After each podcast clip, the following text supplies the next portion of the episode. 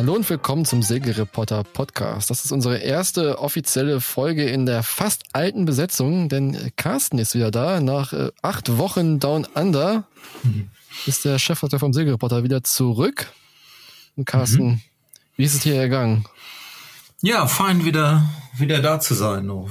im, im Homeoffice, ne? So, ja. wo uns bewegen nach der nach der Weltrunde oder sagen wir auf die andere Seite der Welt. Nee, das war ja war eine, war eine schöne Auszeit. Einen, einen Monat Australien hatten wir, einen Monat in Neuseeland und ähm, ja, weil ich nett mit meiner Frau rumgetourt, ganz wenig segeln.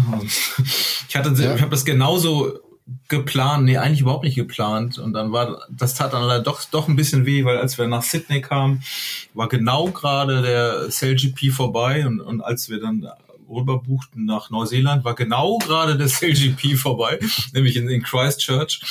Und so kam ich gar nicht erst auf die Gedanken, da irgendwie was, was zu arbeiten. Aber dann wollte ich doch ein bisschen und, und zumindest in Auckland mal so einen Foiler sehen. Äh, vor weil die ähm, Neuseeländer gerade anfingen, wieder ihr, mit ihrem großen Schiff zu fahren, mit dem sie da damals äh, gewonnen haben. Ja. Und äh, das war aber auch ein skurriles. Das war erstens was der beschissenste Tag von allen, nur Tag äh, strömender Regen und dann dachte ich jetzt auch, oh, jetzt gehst du zu dem zu dem America's Cup Sieger da, alles ähm, voll geheim. Und dann standen aber diese so Maschendrahtzäune alles offen da. Und ich dachte, hey, kann man jetzt hier einfach so reinlaufen?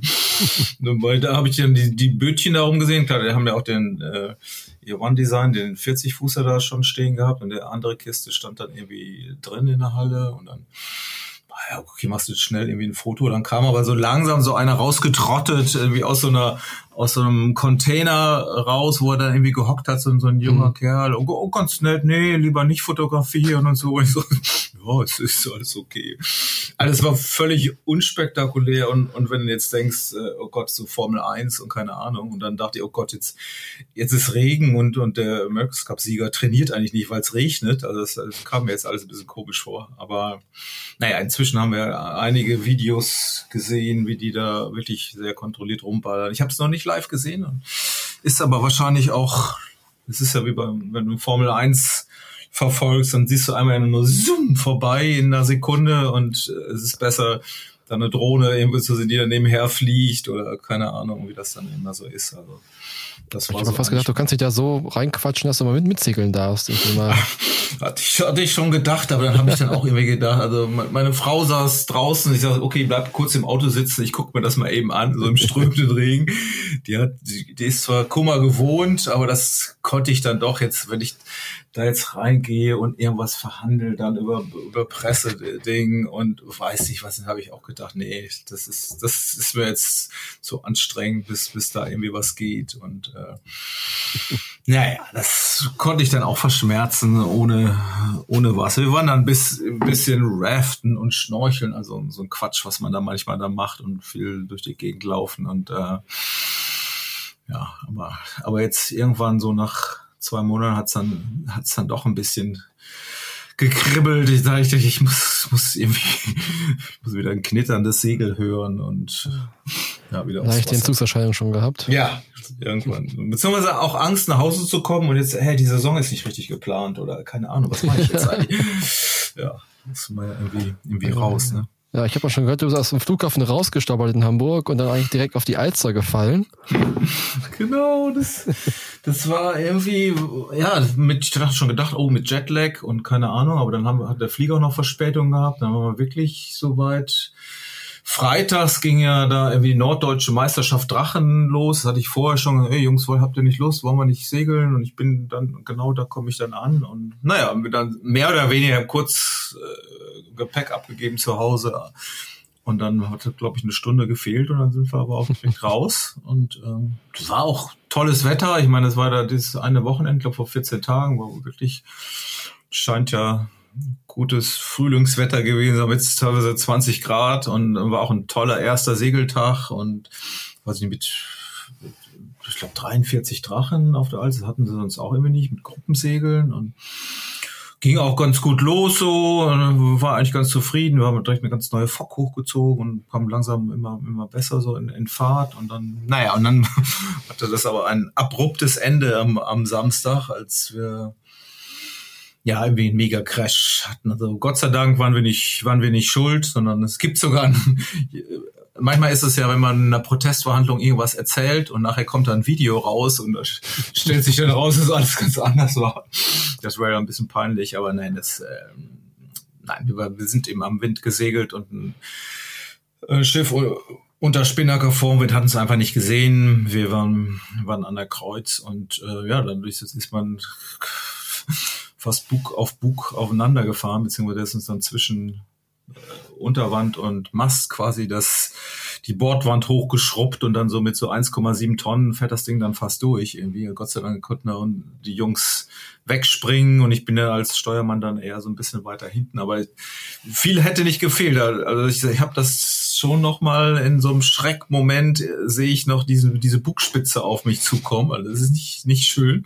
Mhm. Und die die ja irgendwann stoppte das, aber dann kam der krachte der ganze Kram runter und also das war schon ziemlich ziemlicher Schock. Äh, aber wissen wir auch, das passiert alles. Ich habe gehört ähm, unsere Versicherer oder gerade gerade Pantinius hat da immer für so eine Drachenregatta auf äh, der Alster immer ein ähm, höheren ähm, was ist das, fünfstelligen Betrag irgendwie vorgeplant, weil, weil irgendwas passiert da immer. Über äh, uns jetzt Gott sei Dank noch nicht so richtig viel. Ähm, aber ja, damit war das leider zu Ende. Was nett war, ich meine, im Endeffekt war es mir auch wie so eine Abwicklung danach passiert und äh, ja, auch der, da war jetzt kein, er hat, hat das sofort auch gecheckt und sich entschuldigt, also der mhm. andere Steuermann oder mit der Crew und dann haben sie uns auch ähm, wir hätten ja noch einen Tag, wir haben eine Wiedergutmachung gekriegt, dann irgendwie Mittel der Punkte, aber die kriegst du dann eben nur für einen gewissen Teil an Rennen und dann wären am nächsten Sonntag noch zwei Rennen gewesen. Es ging mal um dieses Medal Race, dass man da reinkommt, haben sie erstmalig gemacht. So zehn, letzten zehn Boote kommen da rein und da waren wir genau Zehnter. Hatten also noch eine Chance mit zwei Rennen da irgendwie schön reinzufahren und hatten aber kein Schiff mehr. Und dann hat er uns aber das Boot gegeben und wie, wie man es, ja, echt fair, nett, Ablauf hat er nun im Endeffekt haben, dass er die Versicherung dann irgendwie geklärt mhm. und ja, sind wir auch mit rausgefahren, aber blöderweise ist dann an dem Tag gar nichts mehr passiert. Der Wind drehte dazu stark, offenbar. Ich, ich hätte gedacht, man hätte segeln können, aber das ist jetzt immer, ich bin da manchmal mit meiner Meinung auch ein bisschen alleine, aber ist eine andere Geschichte. Und ähm, ja, insofern schade, aber es war nett, äh, sag ich mal, gentlemanmäßig, freundschaftlich geklärt. Die ganze Sache da braucht man sich gar nicht auch zu, zu ärgern mit dem anderen. Das, das fand ich sehr, sehr vorbildlich mhm. und äh, ja, auch angenehm da in der Drachenklasse. Klar, es hat gar nicht mit Klasse wahrscheinlich viel zu tun, sondern eher mit den Menschen, mit denen man dann aufeinander trifft. Aber das war ja. eben so. Außerdem war es ein eindeutiger Fall, ist ja was anderes, wenn er sagt, ey, du hast doch Schuld oder nicht oder keine Ahnung. Aber da hilft ja auch alles nichts. Und hm. ja, ja, insofern war das ganz gut. Und wie war so das Gefühl, dass dann was von oben gekommen ist? Ja, das fiel ja irgendwie alles dann direkt so zusammen. Ne? Plötzlich du zählst dann alle, äh, alle Köpfe, sag ich mal, alles okay, weil ich, ich muss ja sagen, guck mal, wie, wie lang ist denn das her? Ich, ich habe jetzt immer noch das Blut von meinem Mitsegler auf der Schwimmweste, habe ich letztens gesehen, weil wir damals, ist so fast ein Jahr her, wo dann Dirk hier irgendwie bei so einer Patenthalse mhm. dann irgendwie den Baum vor die Birne oder ist drüber geschraubt, also das ist ja fast noch gefährlicher ne, bei diesem ja. Wind. Ähm, ja, das war fast noch dramatischer im Nachhinein. Da habe ich mir gedacht, oh Gott, was hätte da echt passieren können? Ein bisschen tiefer oder, wie gesagt, wir mussten, ich musste kurz ausweichen oder ich nicht antizipiert. Alles, alles schwierig. Also will ich gar nicht dran denken. Und da war das jetzt in dem Fall, okay, äh, hm. ist passiert, Mast ist jetzt weg, äh, pass, shit happens, aber ja, also schon ein Schockmoment natürlich, ne, wenn du dann das Rig fehlt, aber es wurde da alles sehr professionell gehandhabt, auch vom, vom NRV dann die ja. dann abgeschleppt. Und was ich dann in der Protestverhandlung nochmal äh, spannend fand, dann ähm, wo, haben sie dann doch relativ lange darüber diskutiert, ob wir denn jetzt die, ob der Protest auch valide ist, weil wir, ob wir die Protestflagge gesetzt hätten. ich sag, da nur mal reingeschrieben, äh, es gab keinen Rick mehr zum Setzen. Ich habe die kurz gezeigt und dann, ja, ob wir denn auch Protest gerufen hätten. Der eine einer der Motorbootfahrer, der gleich im Schiedsgericht war, fragte, hört dann, ja, der Vorschiffsmann hätte gesagt, äh, wir hätten nicht Protest gerufen. War doch klar, dass es Protest ist. Aber ich sage, nee, nee, ich habe das schon gerufen. der war wahrscheinlich auch gerade vorne mit was anderem zu tun. Also das geht dann doch, muss eine Jury machen, die muss dann sagen, hey, ist der Protest valide? Das steht in jedem Formular, alles okay, aber war dann Gut, doch. Jetzt stellen wir uns mal vor, ihr hättet das irgendwie jetzt nicht gerufen in dem Schockmoment oder so und ja. dann wäre es daran gescheitert, dass ihr quasi die Flagge nicht setzen können und ihr ja. einfach nur so verplant gewesen gewesen seid, dass ihr ja. Protest nicht gerufen hättet, dann wäre es anders ausgegangen, oder? Ja, also eigentlich kann man dann, wenn, wenn wir jetzt gesagt haben, nee, wir, wir brauch, haben nicht Protest gerufen, mhm. dann wird so ein Protest nicht angenommen. Fertig, ne? Ich meine, das wäre jetzt, ich hätte für die Versicherung ja nichts getan, aber wir hätten dann eben nicht unser, das fand ich jetzt auch schon, wir hatten irgendwie, ich glaube, zwei sechste und zwei fünfte Plätze und dann haben wir Mittel der Punkte gekriegt, also nicht 5,5, was ich dachte, sondern es wird dann aufgerundet auf 6, was dann auch irgendwie fand ich ein bisschen ärgerlich, weil das waren auch zwei Punkte, die dann haben fast gefehlt dann fürs Medal Race im Endeffekt. Mhm. Aber und ähm, naja, und dann, aber so waren wir ja eigentlich, wir waren nicht der Verursacher und hätten wirklich noch die Chance gehabt, da, da was weiter mitzumachen, was ich ja eigentlich fair finde und ist ja auch toll ja. beim Segelsport, dass es geht.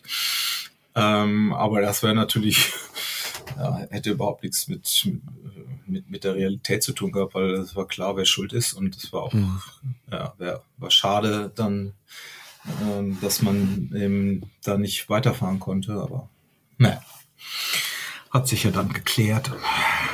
Ja, und dann lang aber der ganze Müll lag nachher, ich habe weiß nicht, vom, am Freitag noch da in der Faun äh, Anruf bekommen, ey, euer Mast, euer Müll liegt hier noch rum. oh, scheiße, aber ich aber im Endeffekt, ja, da, die, ich glaube, der Gutachter wollte da noch was sehen und das sollte selbst aber inzwischen weg sein. Na gut, immer fast vergessen, ja. Ist schon, also wenn er dann diese kriegst, diese verdrehten Stangen und äh, dann ist ja auch die am Backbord, also an dem Schiff war gar nicht so viel, aber ist, die, die Püttinger sind im Grunde unten rausgerissen, also da oh. an dem in den Bereich. Und das sind ja schon mal, das sollte eigentlich ziemlich fest sein. Ähm, mhm. Also das ist ja schon ein Schaden, den man dann irgendwie reparieren muss. Abgesehen davon, dass wir das Segel irgendwie ganz neue Fritz Fock hochgezogen hatten, irgendwie drei Rennen gesegelt und die total zerfetzt war. Die Genua, da siehst du ja auch nicht durch. Mhm. Na egal, aber war ein tolle Rennen, hat eigentlich auf hohem Niveau da irgendwie Spaß gemacht und alles gute Segler und ähm, ja, finde ich auch, auch, dass die Drachenklasse da so ein weiß man auch nicht immer, welche Klassen funktionieren und nicht, aber mhm. da in dem Bereich scheint das ganz gut zu funktionieren und die obwohl sich da alle, das fand ich auch komisch, einige haben sich dann aufgeregt aus der Klasse, hey, Metal Race, was ist das denn für ein Mist? Dann müssen dann die anderen irgendwie nach Hause fahren, die, die Besseren dürfen segeln. Ich sage, ja, das ist überall so, ne? In allen, ist, ja, aber ist da irgendwie noch nicht so angekommen. Jetzt wurde auch diskutiert, ob man das irgendwie anders macht, ob die anderen auch noch segeln können. Also ich, naja, finde ich dann ja, manchmal ja, ich finde es mal so faszinierend, dass es bei verschiedenen Klassen verschiedene Prozeduren einfach ja. gibt. Also, Drachen hast du eben schon gesagt, auch bei den 505ern mit dem, mit dem Start. Das ja. ist ja, wenn du das erste Mal siehst, denkst du ja auch, was? Stimmt, Pfadfinderstart, richtig. Ja, genau. Ja, richtig dann in der Klasse total normal, aber wenn mhm. du das das erste Mal als, als Unbeteiligter siehst, dann kapierst du gar nichts. Also dann denkst du, was machen Stimmt. die jetzt hier? Ne? Ja, das sind die, die, die, die klar, die, die offiziellen Regeln, aber ich fand ja auch, ich meine, wir machen das jetzt seit 15 Jahren, da glaube ich eigentlich aber nur immer nur auf der Alster, so ein bisschen Drachenregatta und dann ein, zwei Rennen im Jahr, so was mhm. da gerade geht. Aber dann, ich weiß immer am, am Anfang, du musst dich da, es hat auch nichts mit dem Regelwerk viel zu tun. Du musstest dich da am Anfang so ein bisschen behaupten. Also ich habe dann irgendwann immer mal so ein, so, so, ein Bier hingestellt bekommen oder wir und dann gesagt, ähm, das war dann immer so Entschuldigung so, ne? Und dann, ja, ist ja nett, das, guck, wir sind ja als Gentleman, aber wenn das fünfte Mal ein Bier hingestellt bekommst, weil er sich entschuldigt, weil er nicht ausgehört sagt, okay, beim nächsten Mal hört es einfach mal auf mit dem Bier, weich einfach mal aus. Ne? Also du, das braucht es braucht so eine gewisse Hierarchie, bis man da ernst genommen wird, dass man eben auch das Recht hat, auf der Vorfahrt zu beharren. Und dann ja. war ich dann ganz schnell, vielleicht in den ersten Mal, und dann hieß es, okay, da ist der Matchracer, der macht jetzt da irgendwie irgendwelchen Quatsch. Und dabei haben wir, wir nur, weiß nicht, ein paar Situationen, hey, ist kein Matchrace hier. Und wo, wo ich denke, hä, wieso, das ich wende doch jetzt nicht nur, um, um da einen reinzulassen und den vorzulassen, weil man das irgendwie nicht macht oder das macht man in der Klasse nicht so. Also sehr interessant, aber ähm, ja, mhm. wie du schon sagst, in jeder Klasse eigentlich gibt's andere Gepflogenheiten und man will da jetzt ja auch nicht, die, das dann, wenn man da als Neuling irgendwie reinkommt, irgendwas neu erfinden, sondern sich da mhm. vorsichtig reinfühlen. Das ist ja auch, es macht eine Klasse ja auch aus, eine, eine Individualität und was, ja. äh, wer gibt da den Ton an oder was macht man, was macht man nicht, was gehört sich.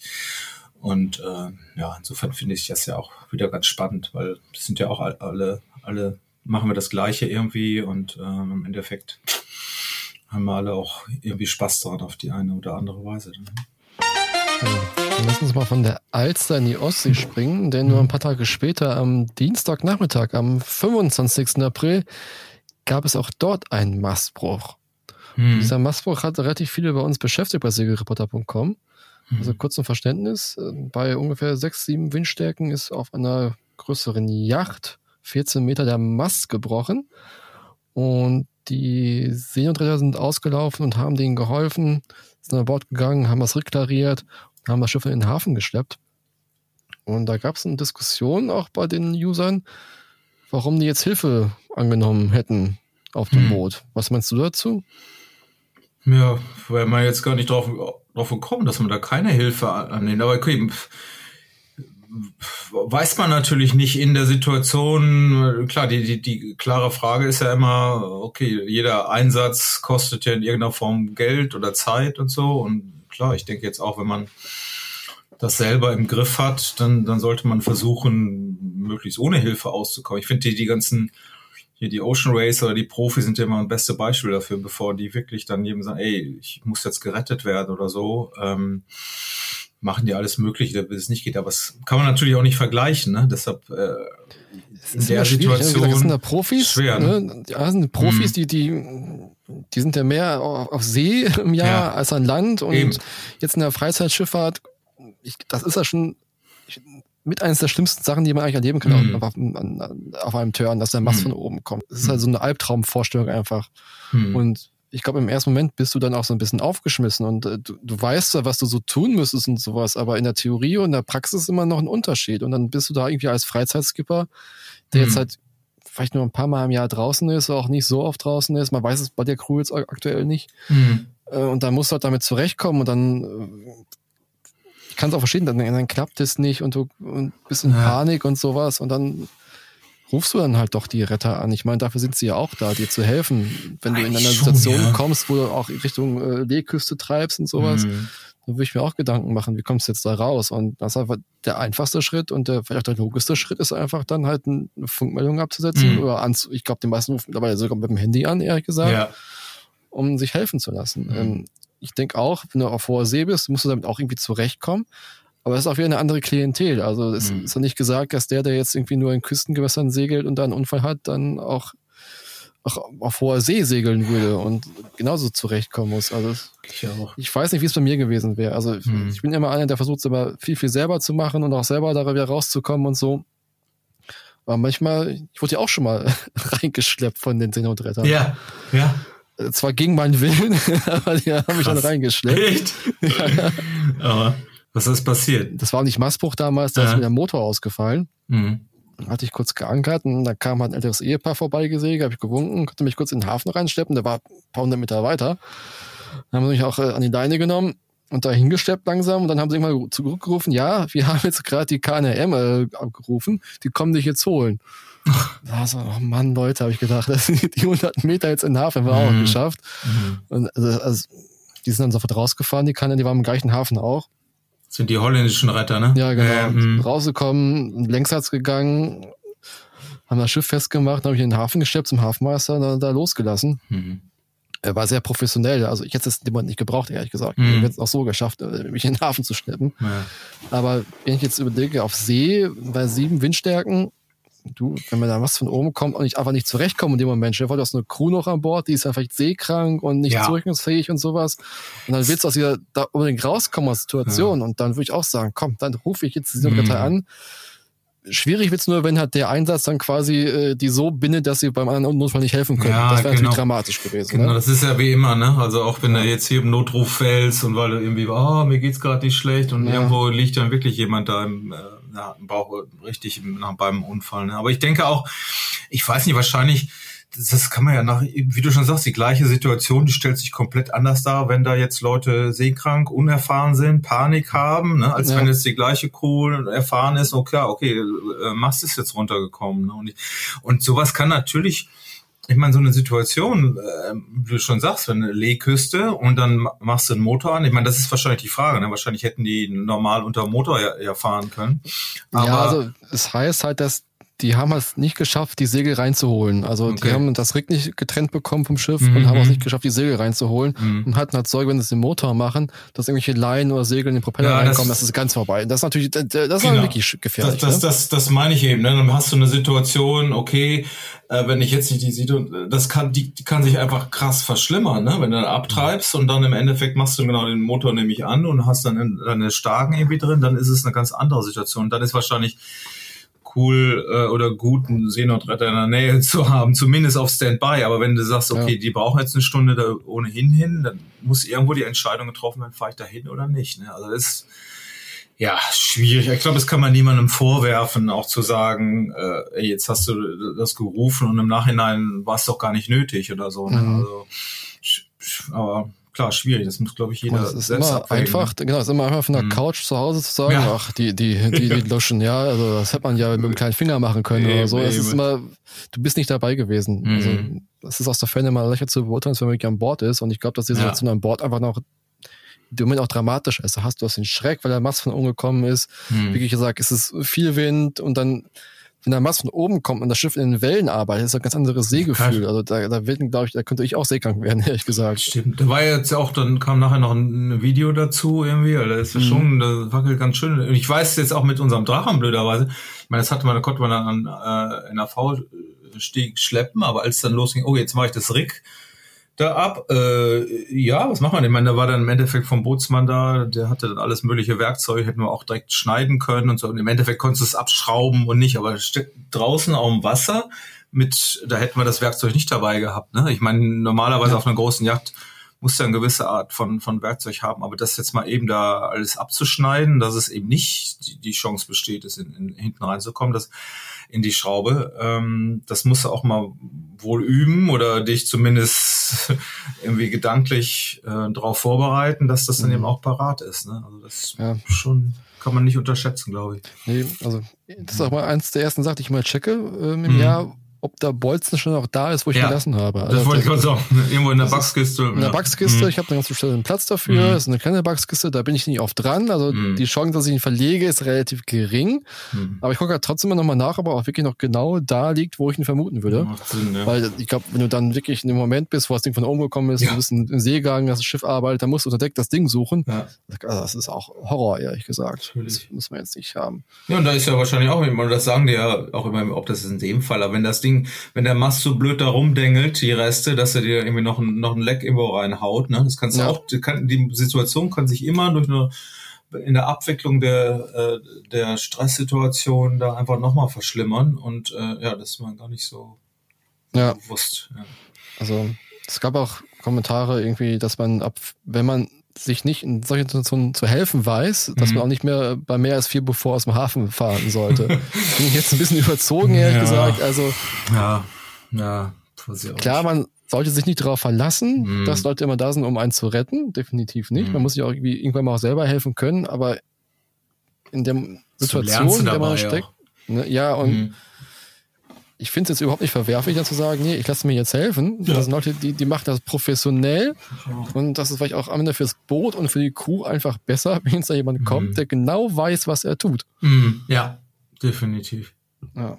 Und das ist definitiv, äh, ich meine gerade DGZS, also die machen da echt einen krassen Job und ist auch cool, dass, dass man die immer mit da, da zur Verfügung weiß ja auch, dass sowas passieren kann. Aber ich, ich weiß nämlich auch, so habe ich es eher so aus Jollenzeiten von früher. Ich meine, ich weiß, inzwischen ist das hoffentlich, gibt's das irgendwie auch nicht mehr, aber da kam dann schon mal, ich sag jetzt, Retter an, die das vielleicht auch nicht so oft machen, dann Freiwillige und du bist eigentlich nur gekentert und dann kommt, ey, wie bist also proaktives Retten, so, ich, ey, ich will gar nicht gerettet werden und fahren dann quasi, das ist öfter schon passiert, quasi mit dem Motorboot dann übers Segel drüber oder über den Mast drüber oder äh, ja. ja. also ist ja auch eine, eine gewisse Gefahr, äh, aber klar, das sind dann auch, mögen Einzelfälle sein und ähm, ja, okay.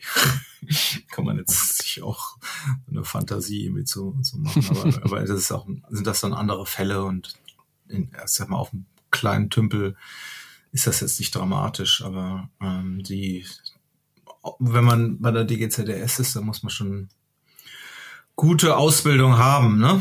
Also das ja. sind sonst, das kannst du jetzt auch nicht mal eben so so machen. Die Jungs ja. sind da schon ganz schön. Gut, dass es die gibt, ne? genau. dass man sich auch halbwegs darauf verlassen kann, ja. dass sie wirklich da sind. Und wenn es wirklich mal ganz hart auf hart kommt, dass sie auch einen, einen da rausholen. Obwohl es gibt ja auch die Geschichten, die, das ist wirklich dann manchmal ein bisschen peinlich dann von Leuten, die irgendwie, da haben wir ja auch öfter schon mal drüber geredet, kann ich mir fällt das jetzt gerade der genaue Fall nicht einmal, aber vor, vor Jahren war das, wo dann auch irgendwie einer ist, ist rausgefahren, ist wirklich so ein Schiff in der Nähe eines Wrackes, wird man es beschreiben lässt sich dann retten, wird reingeschleppt, ja, und, und ist, ist dann wieder, regt wieder auf, keine Ahnung, fährt wieder raus, lässt sich wieder retten. Ne? Oder ein, zwei, drei Mal, wo du dann denkst, okay, das kann es jetzt auch nicht sein.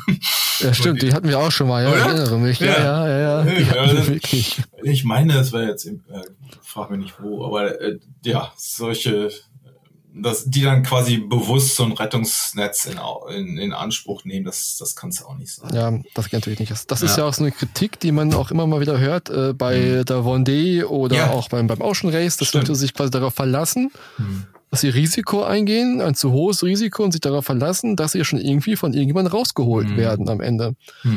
Mhm sind Kritikpunkte. Stimmt. Ich meine, ähm, wir hatten jetzt einen ähnlichen Fall. Auch hm. dann zwei Tage später nach dem Unfall ja. auf der Ostsee gab es einen Alles Unfall voller Mastbrüche. Ne? Ja, war die Woche der Mastbrüche. Ja. Als hm. der Mast bei Holcim, Holcim PHB von oben gekommen ist. Hm. Und die haben dir selber geholfen. Ne? Das waren alles Profis. Wir haben das Video schon mal besprochen gehabt in unserem mhm. extra Podcast, den wir morgens mhm. alle zwei Tage machen zu dem Thema. Da hatten wir kurz darüber über das Video gesprochen, mhm. wo es alles festgehalten ist, wie was von oben kommt. Die Crew reagiert hat und hat gesehen, das sind, das sind mal wirklich Profis an Bord, die wirklich eigentlich relativ cool und mhm. strukturiert darauf reagiert haben und das alles gerettet haben. Die haben halt irgendwie Teile losgeschnitten vom Mast, konnten die Segel noch teilweise retten mhm. und Teil des Mastes eben auch. Einige mussten sie aber über Bord liegen jetzt irgendwo auf dem Atlantik, denke ich mal. Hm. Atlantik. Hm. Aber das war halt ein ganz anderes Ding. Das war halt wirklich professionell von vorne bis hinten und die haben auch noch dann einen Rig gesetzt, einen Notrig gesetzt aus den alten Mastteilen, die noch da waren hm. und sind damit dann unter Motorunterstützung bis nach Rio de Janeiro gesegelt. Also hm. fast 150 Meilen, glaube ich, am Ende.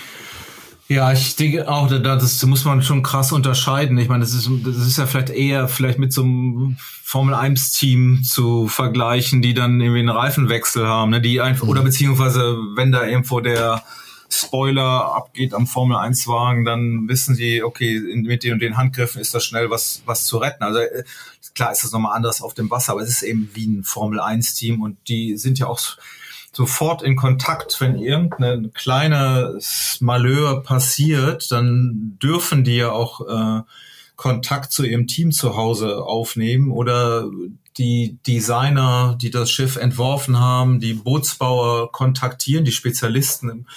Ähm, ey, was soll man denn jetzt machen? Ne? Also das ist jetzt ja auch mhm. nicht mehr, dass sich der ja, der, der Einhandsegler da einsamer Wolf um die ähm, Welt quält und ähm, dann alles selber da fixen muss, sondern das ist wirklich, das steht ja fast eine Standleitung dann zu, wenn es denn da dramatisch wird. Also mhm. das will ich jetzt gar nicht abwerten, aber es, deshalb kann man es glaube ich auch nicht so ganz äh, vergleichen. Das ist ja dann auch, geht ja dann selten, ja Gott, toi toi toi, aber äh, meistens nicht um Leben und Tod, sondern äh, dann eher darum, ey, wie sichere ich jetzt noch den letzten Punkt? Wie, das ist ja eine Strategie, es geht ja auch um, um, um Risikomanagement, aber schon bei dem beim Bau, ne? Klar, je kleiner du die Teile machst, je leichter, desto höher ist das Risiko, dass irgendwas kaputt geht. Und dann bist du der der, der Idiot auch, wenn was kaputt geht, aber wenn du mit schweren Sachen nur hinterher segelst, dann das klappt irgendwie auch nicht. Also ja, all das war jetzt, ich glaube, das ist jetzt auch schon ein perfektes Beispiel, ja, die Maschinerie, die dann nach diesem Mastbucht auch eingesetzt hat. Ne? Ja, also es lief ja wirklich unglaublich ähm, sauber, habe ich auch das Gefühl gehabt. Ne? Also mhm. Also das, die haben ja schon halt von ein paar Stunden einen Plan zurechtgelegt irgendwie. Erstens, wie sie jetzt nach Rio kommen, also wohin sie auch segeln, wie mhm. sie da hinkommen und was dann passieren wird. Also es lief ja wirklich relativ schnell und unkompliziert alles an. Mhm. Ja, wir waren ja eben noch in einem, in einem Live-Call von, vom Ocean Race. Mhm. Da hat dann auch, ähm, also Will Harris von Malizia, die sind ja gerade über den Atlantik ähm, und äh, Charlie Enright wird auch von Eleven's Hour äh, noch mit oder danach im Call und als erster war aber Escoffier äh, äh, der natürlich an Land sitzt. Habe ich erst gedacht, hä, wieso sitzt er an Land? Ach ja, stimmt, ja, war ja, da war doch was. und der sitzt natürlich in Rio und äh, hat ganz andere Aufgaben da im Moment zu erfüllen, nämlich genau die, die Planung dieser Logistik halt. Ne? Und man hat mhm. ja schon, schon überlegt, ja, fand ich ganz transparent auch, wie, wie sie es dann ähm, beschrieben haben, die Überlegungen, ähm, ja, sichern wir jetzt noch diesen Punkt, indem wir quasi noch irgendwie versuchen, den, den Mast quasi nach ähm, Brasilien, nach Rio zu, zu bringen und dann auch mit auf einem Kiel nach Newport zu segeln.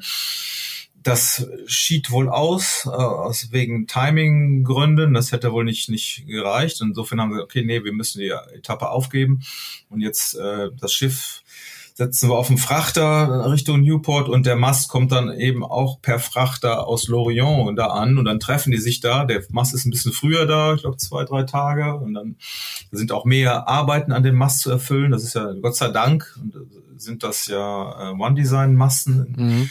Seit einigen Jahren und ähm, da lag immerhin einer wohl in Lorient, bei die von, von diversen ähm, Booten da von den IMOCAs ja auch sowas benutzt wird. Also die Klassenvereinigung hat da tatsächlich einen Zugriff auf einen vor dem Ocean Race.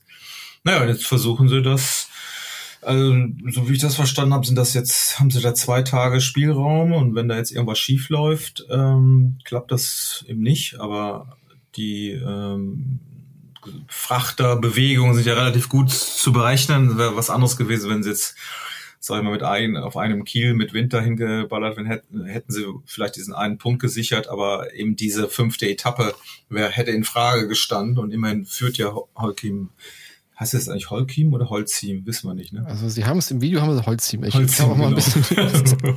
das ist ja aber, sagen wir mal, das Schweizer ist ein Team. Schweizer, genau. Ja, genau.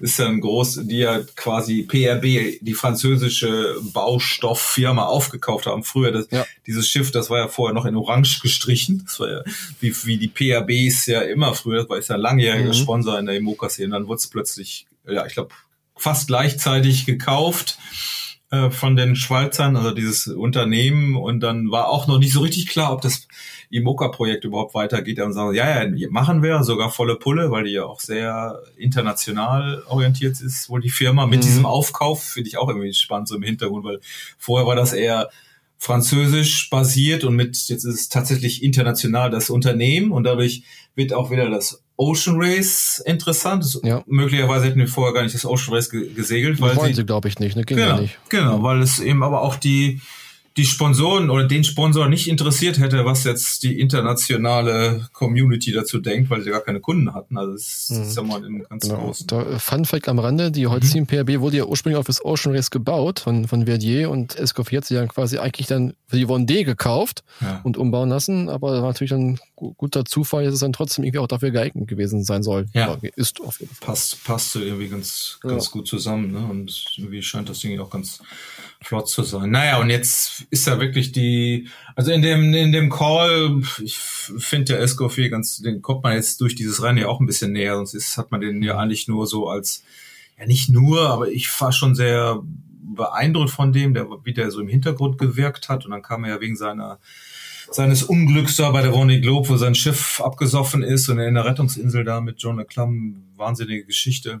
Ähm, dadurch kam er ja so ein bisschen, äh, hat er so sein Profil geschärft und wurde auch anderen zum ähm, be bekannt und hat darauf, mhm. muss man sagen, im Nachhinein, ich meine, sowas kann man nicht sagen, ist ein Glücksfall, aber ähm, tatsächlich sind solche Geschichten, mit denen man dann in den Medien ist, die, die helfen einem dabei, äh, größeres Einschaltquoten und Profil beim, beim Sponsor zu, zu gewinnen halt. Ne?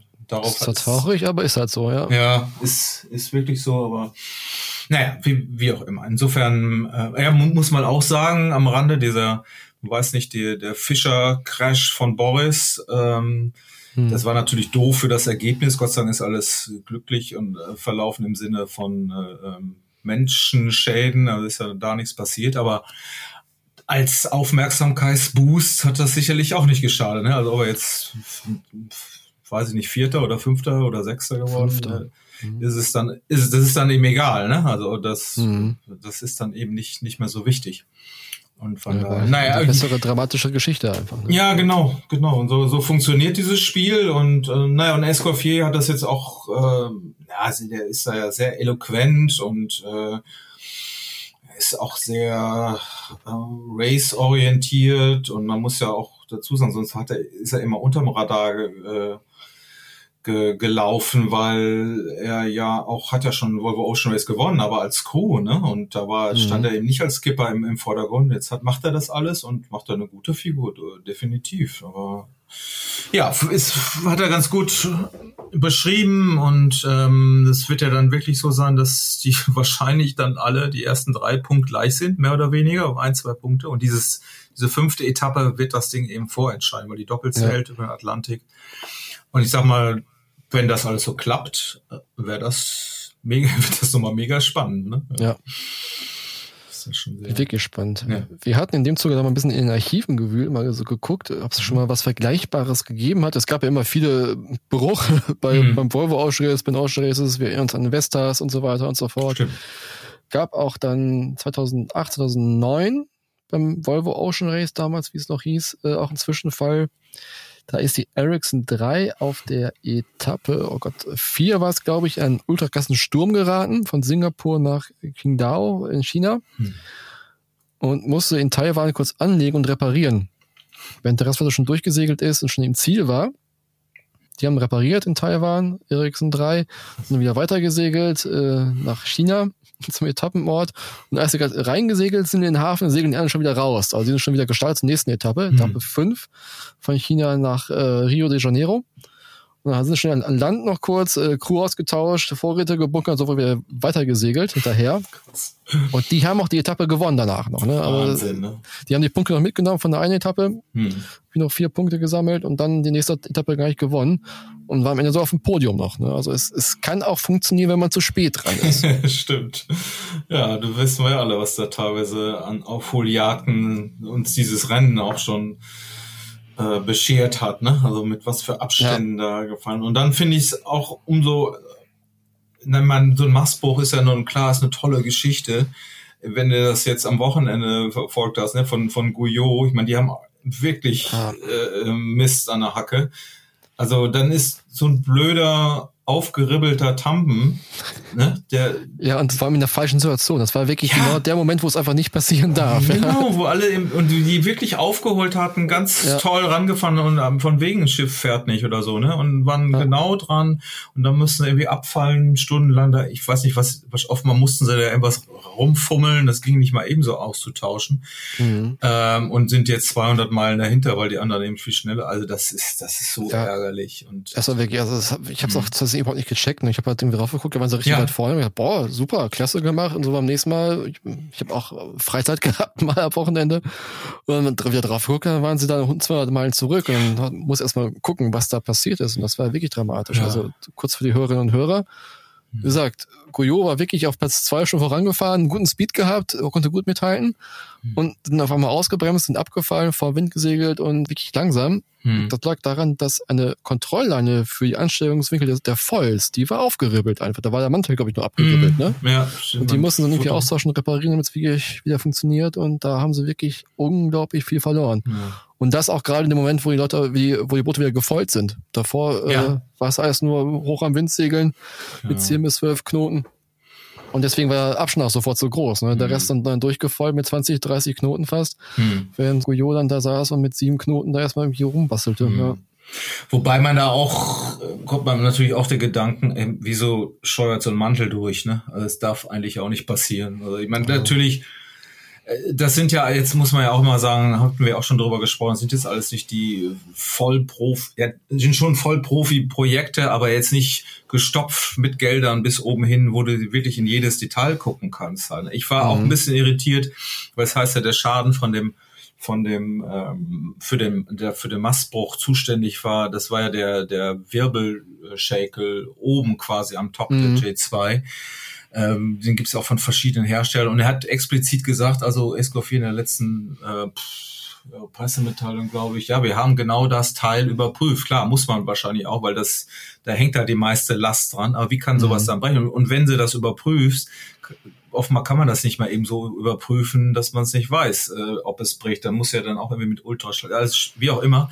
Aber einen Tampen, ähm, witzigerweise gab es ein paar Tage vor dem Happening, hätte ich fast gesagt, dem, dem, dem, dem Problem auf Guyot hatte ähm, äh, Dutro ein Video gezeigt, wie er an so einem ähm, Tampen quasi sich mit einer mit einer Nadel äh, betätigt und sagt, oh, die hier die aufgescheuerte Schot, die muss ich ein bisschen sichern, damit wir das noch ein bisschen länger ähm, ähm, nutzen können. Die war aufgeschoben. Das war sicherlich ein anderer Tampen oder ein Fall. Ähm, aber das ja, ist natürlich, das zeigt einfach, die sind, das ist jetzt auch nicht äh, voll mit Millionen durchgesponsert, dieses Ocean Race, sondern die müssen gucken, dass sie hinge hingekommen sind und da können auch jetzt nicht maximal nach äh, drei Segeltagen oder Segelwochen sofort alle Tampen ausgetauscht werden. Ne? Da hast du auch nur einen gewissen Spielraum. Und ähm, ja, dann meine, die kosten ja auch ein High Geld. Also wenn natürlich. man auf, auf Meterpreis drauf guckt. Natürlich, ja. ja. Und das ist aber dann eben ein Projekt, was natürlich nicht ein bisher jedenfalls nicht ein Siegerprojekt war, wo wenn du jetzt so Apivia oder diese Neubauten von her sie, siehst und ich meine auch auch Malizia ist ein sehr gut ausgestattetes Projekt mhm. mit ähm, also finanziell und da das, das ist dann teilweise, ich meine, wie in der Fußball-Bundesliga hast du auch verschiedene Teams, die mit verschiedenen Budgets arbeiten und ähm, Guyot ist sicherlich gehört nicht zu den ähm, am besten aufgestellten. Die waren, haben ja nur, wie, wie froh sie auch waren, äh, es überhaupt zur Startlinie ja. geschafft zu haben. Ist auch ein tolles Ding. Aber da muss man dann einfach mit mit arbeiten. Du kannst es eben nicht alles da überprüfen. Und aber so ein Schaden, der tut natürlich weh. Das ist ein aufgeschubberter Tampen. Ich meine, vielleicht steckt da auch irgendwas hinter, was, was wir jetzt nicht überblicken, aber es kam mir jetzt mhm. ein bisschen ja. fast schon zu banal vor. Aber ja, ich habe auch so ein bisschen gehofft, dass wir vielleicht wieder in den Doldrums rankommen können, ja. ne, dass man so eine Kompressionszone hat wieder, wie es auch oft im Southern Ocean gewesen ist. Ne? Mhm. Die segeln den hoch rein, hinten hast du noch Wind, mhm. dann segeln die direkt wieder ran, aber es ist leider nicht so passiert bisher. Nee, gar nicht. Sind ja eigentlich schon durch und gerade ja. wenn das, ich, das auch so, wenn die Doldrums dann weiter westlich passierst, da ist oft dann die, die Zone immer am schmalsten. Diesmal war mhm. sie kaum vorhanden. Ich glaube, wir hatten immer noch Minimum acht Knoten, auch wenn ja. da wohl zwischenzeitlich kann da ja auch passieren, dann, dass dann der eine fährt wohl in eine Wolke rein und der andere eben nicht. Das erzählten mhm. ähm, auch äh, Will Harris, ähm, dass das dann sind sie immer kurz weg mit 20 Knoten und dann parken sie aber wieder, dann kommen die anderen wieder ran. Ich fand das ja zuletzt oder in der Phase vorher jetzt auch mega spannend, wie eng die da wirklich, äh, die, gerade die beiden Boote, auch nach dem Ausfall von, von äh, ähm, PRB oder Holzim, mhm. ähm, dann der Zweikampf dann auf der Ebene war, weil Malizia eigentlich ein bisschen zurückgefallen war und jetzt haben die das da ausgefochten und äh, ja, das ist dann doch immer noch mal alles dieses Rennen vorher hätte ich nie gedacht, also wir hatten das schon spekuliert mit fünf Booten nur, oh Gott, oh Gott, mhm. einer ist dann ganz schnell, anderer ganz langsam und die sehen sich wahrscheinlich nie, aber wir haben jetzt so viele spannende, enge äh, Rennen und ja. Phasen erlebt, ähm, hätte ich nicht für möglich gehabt. Was jetzt noch passieren kann im Atlantik ist natürlich, dass sie in so Seegraswiesen rein ja. segeln könnten. Mhm. Haben ja zu was gesagt auf der Pressekonferenz, was sie da auch machen. Also Tja. eigentlich sagt man ja, man muss schon ein bisschen zurücksegeln, ja. dass sich ein bisschen löst oder tauchen, aber ich meine jetzt auf den Booten. Ich, ich meine mich zu erinnern auf der Hinfahrt, sag ich mal in umgekehrter Richtung im Atlantik, da an so Fotos oder Videos gesehen haben, wie dann einer wirklich, meine ich, war Will sogar. Den habe ich übrigens, stimmt, das muss ich auch noch sehen. Der hat, da gab es ein Foto gestern, der hat, der Typ hat ein Sixpack irgendwie.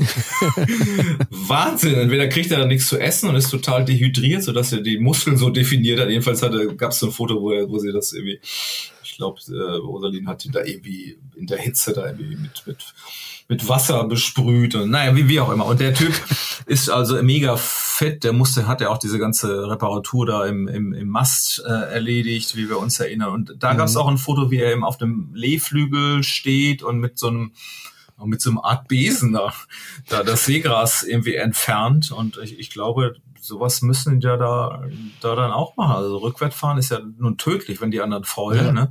Aber es ist auch definitiv ein Faktor. Ähm, wenn da was dranhängt, bist du ruckzuck ähm, da fünf Knoten langsamer. Und das sagte er tatsächlich auch in dem Call, ähm, dass sie dann wirklich ihre Target Speeds nicht erreichen. Also es ist ja vom Computer berechnet, äh, wie schnell die beim gewissen Wind und Winkel mhm. eigentlich auch segeln müssen. Und dann siehst du, oh hey, jetzt komme ich nur irgendwie auf 80 Prozent der angesagten Zahl. Äh, was ist da los? Irgendwas stimmt nicht. Und mhm. ähm, naja, da gucken sie dann schon, wahrscheinlich, ich weiß nicht, ob sie also zurückwärts fahren, glaube ich nicht. Also ich, ich kann es mir auch schwer vorstellen, ehrlich gesagt. Mein Ruder kannst du hochklappen. Kiel kannst du ja auch ein bisschen hin und her. Oder wenn du nach unten, ja, ja, das glaube ich kann, hat wahrscheinlich jedes Team so ein ähm, ähm, spezielles Prinzip, wie du mhm. das irgendwie los wirst. Ja. Gut, dann lassen wir das Ocean Race nochmal verlassen mhm. für die letzten Minuten des Podcasts, dieser Episode. Und zwar mit der Zahl 233 Tage, 20 Stunden, 43 Minuten und 47 Sekunden. Was ist das, Carsten? Völlig irre, ne? Das ist der größte Erfolg, glaube ich, einer Seglerin ja aller Zeiten oder wie irgendwelche Superlative gibt's doch schon irgendwie. Man ne? muss schon fast sagen aller ja, Zeiten. Also ja. Kirsten Neuschiffer ist die erste Frau, die eine Regatta um die Welt, um alle drei Cups hm. gewonnen, äh, gewinnen konnte, ja. für sich entscheiden konnte. Ja. Und das war, oh Gott, welcher war wann, wann ist sie ins Ziel gekommen? Am Oha. Ja. Also es ist Donnerstag so oder Freitag. Also man muss auch sagen, das ist echt so ein bisschen in der ganzen Dramatik untergegangen ja. mit Holzin PB und, und, dem Mastbruch. Aber im Prinzip war es eine mhm. unglaublich gute Leistung, die mhm. Kirsten Noschweiler vollbracht hat. Und ich finde das so paradox, ist ja im Rahmen des Golden Globe Race passiert. Mhm. Die, sie segeln ja ohne Navigationselektronik um die Welt.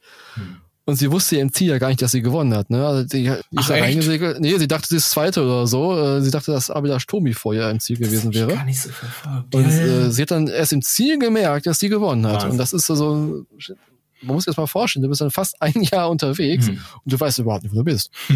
naja, die hatten ja doch ihre, ihre Fotogates, ne? Äh, da, ja gut, da haben das dann mitbekommen. Genau, ich weiß genau. noch, beim ersten Fotogate hm. an den Kanarischen Inseln, da war sie ja fünfte oder sechste, ja, sogar nur und da war sie sehr, sehr disappointed, ja. ehrlich gesagt, dass sie doch so weit hinten ja. liegt und äh, dann hat sich ja doch gut nach vorne gearbeitet, hm. was auch daran gelegen hat, dass sie ja keine großen Schäden gab. Also sie, ist, mhm. sie war unglaublich gut vorbereitet auf das Rennen. Wahrscheinlich war sie die mit der besten Vorbereitung überhaupt. Muss man jetzt so sagen im Nachhinein. Ne? Im Nachhinein wahrscheinlich mhm. schon mhm. und hat es da wirklich ohne große Schäden gut überstanden. Und mhm. was ich auch noch ganz, ganz witzig fand, war irgendwie, hat sie gesagt, wenn ich deprimiert gewesen bin, da bin ich über Bord gesprungen, bis ein bisschen geschwommen und da konnte ich ein bisschen abschalten. Muss also ja wahrscheinlich der Wind zu passen, oder? Ich denke, ich hoffe mal ja. Ich denke nicht, dass er kurz geparkt hat und die ja. Segel untergenommen hat, aber ich denke mal, also ja. finde ich auch so bemerkenswert wow. und ähm, ja, das, ich denke, okay, eine Story der, dieser Regatta ist natürlich die, die unglaublich hohe Ausfallquote, ne? Also das muss man ja auch ja. immer noch so. All die, die ich kenne noch die ganzen Diskussionen, die auch immer gesagt haben, oh, diese modernen Boote, die halten da nicht durch, durch die, um die Welt. Ein klassischer Langkieler, das, da brauchst du. Ich meine, im Endeffekt ähm, hat dieses Rennen, wie das vorherige ja auch schon gezeigt, das ist eben nicht so, ne? Auch wenn man das gerne so hätte. Früher war alles das besser. Gegenteil eigentlich. Genau. Ne? Die sind eigentlich so langsam, äh, dass sie eben nicht irgendwelche ähm, Wetterzonen umfahren können oder und und dann eben auch wenn sie im Wetter drin sind und in der Welle drin sind, dann werden sie eben überrollt von den Brechern, weil sie da eben nicht runter surfen. Sie, ne? sie können halt schnell querschlagen genau. einfach und das war genau. ja auch mit auch das Problem, was hier die Puffin hatte von Ian mhm. Herbert Jones. Hm. Der letzte Maßbruch in dieser Episode versprochen. Der letzte Maßbruch. dem ist vor zwei Wochen oder vor drei Wochen, glaube der Maßbruch gekommen. Krass. Habt ihr den nicht Im, schon behandelt im, im Podcast? Nee, noch nicht. Auch noch nicht. Da haben wir noch einen nee. Maßbruch. Noch einen Maßbruch äh. in, dieser, Episode. Mhm. Ähm, genau. Also er war um Cap Horn schon rum. Ja. Und dann haben wir auf die Mütze bekommen und dabei ist der Mast gebrochen und mhm. er hat es auch nicht hinbekommen, den Mast zu bergen, das Segel zu bergen mhm. und musste auch wirklich dann Hilfe in Anspruch nehmen, hat die EPIP ausgelöst und mhm. wird dann von einem taiwanesischen Frachter aufgenommen mhm. und gerettet. Und Krass. da sehen wir es auch. Also du kannst dich noch so gut vorbereiten, noch so gut sicher ja. sein, wenn es wirklich ganz schlimm kommt. Du schaffst es vielleicht nicht, das, was am Mast noch an Deck steht, wirklich loszuschneiden mhm. alleine. Ja. Er wurde ja. auch verletzt dabei, also er hat es nicht äh, schaltlos überstanden, irgendwie am Rücken verletzt und im Gesicht ja. wohl verletzt gewesen am Kopf und hat sich deswegen eben mhm. abbergen lassen. Ja, ja. ja um, umso krasser. Ich meine, wer auch immer, alle haben den Anspruch, härtestes Rennen der Welt, aber äh, dieses Globe, Go, Golden Globe Race ist, ist definitiv das härteste der Welt. Ne? Also wie die wie die ja, da rumfahren von der Zeit, von der Zeit einfach, genau, ohne, ohne Hilfsmittel. Ich meine, ich, irgendwann fand ich das ja, ich meine, muss man sagen, wann gestern, nee, vor zwei Tagen ist dann eben auch der zweite, äh, aber aber der Sturmi am Samstag, genau, ja. an, angekommen. Der war ja zwischendurch einmal total genervt, hat sich dabei so, so einem Stopp, da hatten wir auch drüber geredet. In Tasmanien, ja. Genau, hatte sich ausgekotzt. Oh, was ist das für ein blödes Rennen und ist eigentlich ja nur Glück und weil er hatte wohl überhaupt keine Wetterinformation. Du, du darfst, glaube ich, oder durftest so ein Wetterfax immerhin mitnehmen mhm. oder du durftest dich dann einwählen bei irgendwelchen Frachtern mit Überfunk, die haben dir dann Wetterbericht gegeben.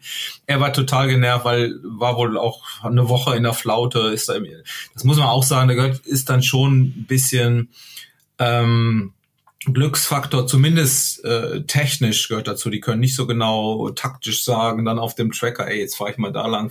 Klar, wenn sie dann Informationen haben, äh, schon auch. Aber man kann jetzt überhaupt nicht sagen, dass das jetzt irgendwie Glück war bei äh, Kirsten Neuscher, weil da kommt eben dann alles alles ja irgendwie dazu, genau wie du sagst, diese Vorbereitung. Und ich finde ja auch sehr bezeichnend, vielleicht wusste sie deshalb auch nicht, dass sie gewonnen hat, weil es hieß, Sie hat eigentlich mit eines der schwersten Schiffe, also es ging ja auch schon bei der mhm. Schiffsauswahl darum, welches Boot äh, nimmst du. Und sie hat, hat sie immer gesagt, auch eins der, der schwersten Schiffe, aber sehr gut im Southern Ocean. Allerdings hat sie dann das, das äh, Risiko äh, mit einberechnet, eben im Atlantik nicht so schnell zu sein. Und das war im Grunde auch, weil sie, ich glaube, wo, was war das letzte Cap, Cap Horn, ne? Cap Horn, wo ja. sie dann umgefahren ist und eigentlich haben dann viele gesagt, okay, jetzt zieht der äh, Tomi bestimmt vorbei, weil das ist eben für den Atlantik ist sein Boot äh, leichter und, und schneller. Ähm, das Tommy ist ja, glaube ich, ein oder zwei Wochen nachher ums, ums Horn erst rum. Ja. Ähm, er hat einen guten Vorsprung gehabt, aber wie gesagt, er kam ja noch mal ran, auch immer dann dann. Eben, wird dann mal spannend. Ja, ich glaube, der hatte ja auch so einige mit einigen Schäden zu kämpfen, hatte dann mhm. auch gar keine Infos mehr. Aber wie auch immer, das hat das Gesamtpaket hat im Endeffekt gestimmt und die ist einfach du schon sagst, immer wenn man die gesehen hat, äh, lächelt, ist auch überhaupt nicht so eine Außendarstellerin. Und äh, wenn man so in diese Vita guckt, was sie auch schon alles gemacht hat, ja. da ist er unterm Kap weg. Genau, in, rum, rumgefahren da, äh, äh, hat, hat die härtesten Sachen da im Vorfeld schon, das sei einfach irgendwo ein Video gesehen und ein Interview mit ihr, wo sie sagte, pff, ja, ich wollte, ich bin ja nicht so der super professionelle, zumindest Regatta-Segler, aber als dann dieses Rennen kam, das, das hat alle Boxen für mich getippt, getickt, eben mhm. mit diesem Art von Booten, diese Vorbereitung. Das wäre jetzt wirklich einfach nochmal so on top und, und das, ist ja alles, man, natürlich gibt's auch im, im Segeln immer noch äh, ja, Frauen und geht das alles nicht, obwohl es olympisches Segeln natürlich schon lange länger gibt, aber auf dieser Ebene, ja, wir erinnern uns, Elle MacArthur war damals die große Story, ne? aber die ist ja mhm. die ist zweite geworden bei der die zweite geworden, ja. Hat auch viel für den für den Frauensport im Grunde getan oder auch das Ansehen. Ähm, aber es gibt immer da noch immer so ein paar Unverbesserliche, die sagen, das geht gar nicht. Aber äh, schon von der Kraft her oder was auch immer man da irgendwie meint, äh, warum Frauen nicht in der Lage sein sollen, schnell zu segeln. Und auch, ich meine, bei dieser Nummer, da geht's ja auch jetzt gar nicht Klar geht's ja auch um Kraft, aber ähm, eher ja auch um, um mentale Geschichten, um mhm. Vorbereitung, um Risikobereitschaft. Das, das tickt ja wirklich alle Boxen eines, eines Seglers und, und nicht nur Race-Seglers, sondern eben auch Seemannschaft oder was auch immer. Und das ist ja schon, mhm ja, damit die nimmt sie, glaube ich, ganz vielen Kritikern des Frauensegels, die es da immer noch gibt. Es gibt wenn Männer, finde ich immer diesen schönsten Spruch, wenn wenn Gott gewollt hätte, dass äh, Frauen segeln, dann hätte er das Wasser nicht blau, sondern rosa gefärbt. Oder das fand ich immer so total, total krass. Ähm, klar ist das immer mit so einem zwinkernden Auge dann öfter mal, wurde das mal gesagt, aber das, das hat das ist ja absolut Frechheit war es eigentlich schon immer und ja. äh, die Entwicklung zeigt auch, dass es nicht so. Ich im Moment kann ich mich fast eher schon drüber aufregen, wenn es spezielle Frauen äh, Sachen gibt, sag ich mal, wo man das ja quasi den Unterschied auch auch dokumentiert, aber ähm, andererseits muss man auch sagen, gerade beim Ocean Race ähm, hat diese Regel ja auch dazu geführt, dass einfach wirklich mehr Frauen dabei sind, dass sie auf höchstem Niveau lernen und diesen, diesen Erfahrungsunterschied eigentlich auch ja. ähm, wettmachen. Und ich meine, aber Frau Neuschäfer hat das nun gezeigt, dass es eigentlich gar nicht nötig ist. Also ja. Boah, top, top Leistung. Und ja, hat sie echt gut gemacht. Ja. Und wenn man nochmal zurückdenkt, sie hat ja damals auch Tapioletin äh, gerettet in der Rettungsinsel. Stimmt. Kommt mit dazu. Hat rausgeholt, auch eine unglaublich gute seemannschaftliche Leistung. Hat ja auch eine Gutschrift, ne? Eine, eine Gutschrift ja, bekommen, ja. Zeitgutschrift bekommen. Mhm. Ja. Hätte trotzdem gereicht für sie, muss man auch sagen. Ja. Man muss aber auch sagen, sie hat auch in einem Punkt Glück gehabt, nämlich dass Simon Curvin ja, ausgeschieden ist, beziehungsweise in der Chichester-Klasse weitergesegelt mhm. ist, weil er reparieren musste unterwegs. Richtig.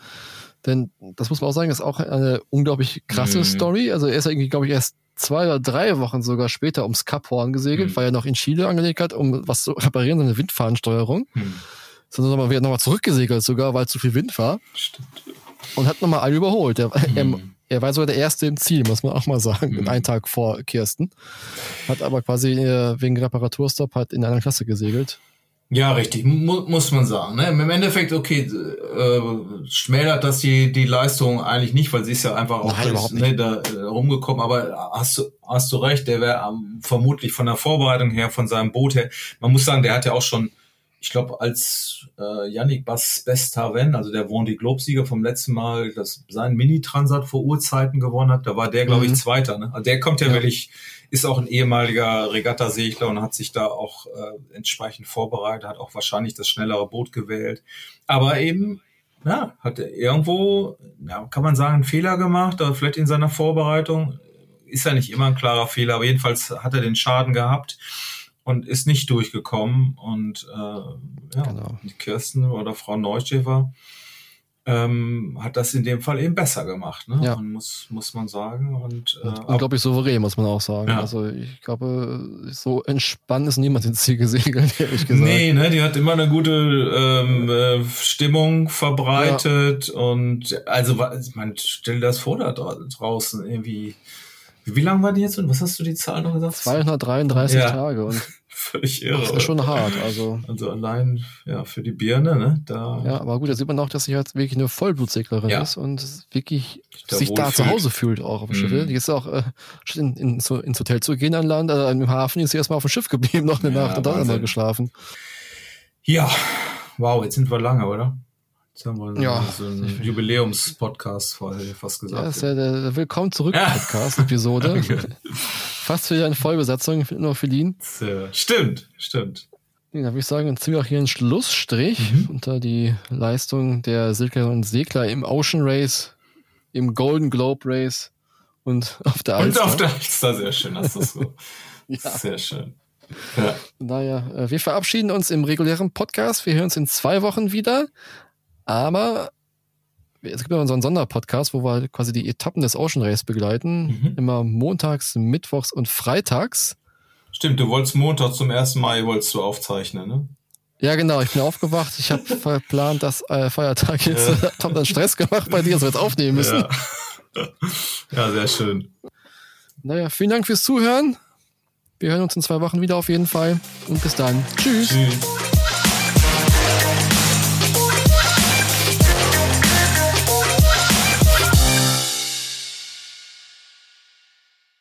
Das war der Segelreporter Podcast, produziert von der Ebner Media Group Booting Unit. In der Redaktion Philin Lehmann, Carsten Kemmling und Kai Köckeritz, Schnitt Björn Jonas.